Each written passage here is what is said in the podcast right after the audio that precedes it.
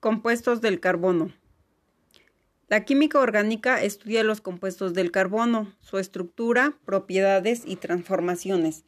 Estos compuestos están constituidos principalmente de carbono, hidrógeno, oxígeno y nitrógeno. En menores cantidades hay azufre, fósforo y halógenos. Se conocen varios millones de compuestos orgánicos y diariamente se sintetizan más en el mundo, haciendo que su número siga creciendo con rapidez, mientras que los compuestos inorgánicos son menos de un millón.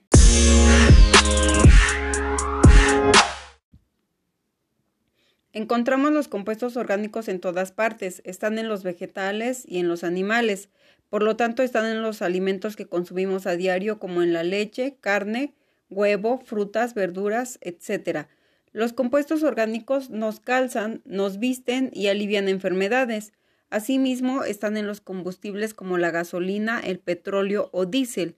Casi todos los compuestos orgánicos son combustibles y se descomponen mediante el calentamiento, principalmente en óxidos de carbono, agua y calor. La química orgánica como ciencia nació a principios del siglo XIX.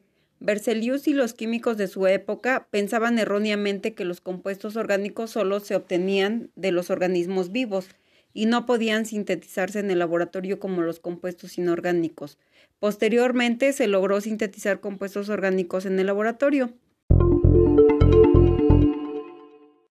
La teoría de la estructura química fue creada en los años 60 del siglo XVIII, pero los químicos no le daban importancia al hecho de que los átomos constituyeran las moléculas debido a que algunos de ellos no reconocían su existencia. Con el tiempo, los científicos llegaron a la conclusión que los átomos en las moléculas no estaban en desorden, sino que se encontraban ligadas unas a otras en un orden determinado. Actualmente se sabe que las propiedades químicas de las moléculas se determinan por las propiedades de los átomos que las constituyen, su cantidad y distribución en el espacio.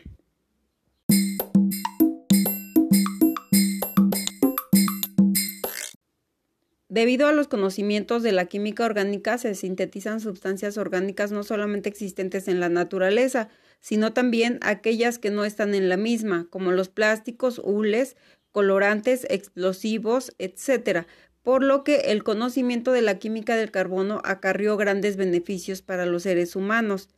He ahí su importancia. Créditos, voces, producción y música Claudia Montaño Escalona, Madems, FES Cuautitlán, UNAM.